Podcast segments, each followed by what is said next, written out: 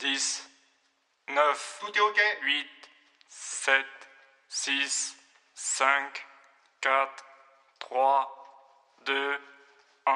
Ciné Kebab, c'est la rubrique Fast en Mood Drive Off du cinéma B, Z pour le top of the pop et pour le pire. Plus barjo, plus marjo, tu meurs dans ton vomi. Aujourd'hui, un vrai jackpot de mes gros loups, du tout en un. Un thriller SF horrifique, psychotronique, psychodopé, psychotropé et surtout avec du cul. C'est parti à la vitesse de mes lumières pour tout pétave le mur de la sonnerie. La Benganza del Sexo, tu connais? Je te préviens si tu réponds oui. Dans un indécent et inconvenant soupir délectateur, mode monaliseuse, sourire en coin coquin mouillé, version aggravée Marcel Duchamp, L-H-O-O-Q, ou Molly Boom Boom Bloomesque, Hot Penelope insomniaque, ou encore toute autre espèce de spécimen ou spicy women, humanimal femelle en rut, alors là je peux rien pour toi. C'est foutu pour ce qu'il y a sous ton capot. Aucun psy, même malhonnête, voudra de toi ni dedans son cabinet, ni dedans ses toilettes. Car, comme il est dit dans di Dante, Lasciate ogni speranza, voi che entrate. Eh oui, c'est tant pis pour ta gueule. Pour toi, il n'y a aucun traitement en vue, ni psychique, ni chimique, ni comique, ni cosmique, ni vaccin, ni rien. Pourtant, tu vois comme c'est pervers, on va quand même jouer au docteur. Ah, l'habile transition que voilà pour t'introduire dans le sujet, il va être à vif. Tourné en 1966, copyright en 1967 et sorti en 69, année érotique, c'est bien connu et ça tombe bien. La Venganza del Sexo, la vengeance du sexe en ses francs, est un film argentin réalisé par Emilio Vieira avec image bonus-malus de Gerald Tintrator pour la distrib USA The Curious Dr. Hump avec de P, va savoir pourquoi, why and porqué. Le pitch, c'est quoi? Le pitch, c'est l'histoire d'un savant fou, le docteur Hump avec de P, qui joue au docteur, justement. Il envoie ses sbires automates enlever des filles et des gars hot and horny pour faire cowboy, cowgirl, cobaye d'expé en mode Olympiade rutatuteur non-stop, aphrodisiacodopé. Bref, le film est une vraie machine à niquer. Au sale comme dans la figure, tu vas comprendre et tu vas crier, car je vais tout te spoiler dans ta face et tu vas adorer. Alors, les quatre balaises sbires automates robotisés zombies bifiés qui font peur tellement ils ont plus de cerveau. Question look, c'est fripe costard d'occasion que même les acteurs martiens de l'invasion de la planète rouge n'en auraient pas voulu en 1953. Ils embarquent leur proie dans un corbillard avec gyrophare car c'est plus discret dans la nuit noire. Mais dans la bande du doc, il y en a un, il est encore plus vilain. Les autres à côté, c'est rien. Lui, c'est un killer stremon avec la tronche tchernobysbilée, même si on sent bien et vite and so fast, car c'est subtil, que le pauvre, c'est pas de sa faute, avec son regard chelou, terrifique certes, mais saut mélancolique. Dans son fondement, il y a un cœur gros sacom, et tout ça, c'est à cause de l'affreux docteur qui lui pompe le cerveau pour lui piquer, niquer du steak de libido. Salaud de hump alors, le Stremont, à chaque fois, il arrive trop relou, avec ses pompes aux semelles plombées, récup de l'amical, des scaphandriers, ses ponnes pourraves, ses doigts griffus, que t'as pas envie de faire des cochonnailles avec, et vas-y que je t'enlève des filles et des gars hot and horny.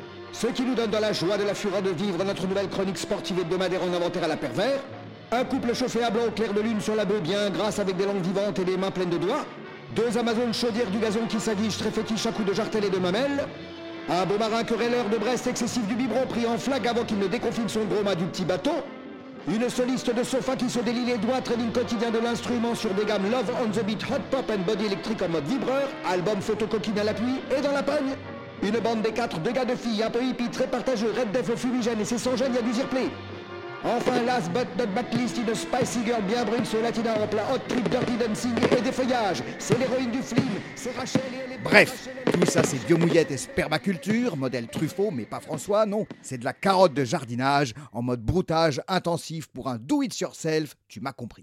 Avec tout ça, toute cette embrouille d'abduction, of course, la police, elle est sur les dents et les gencives.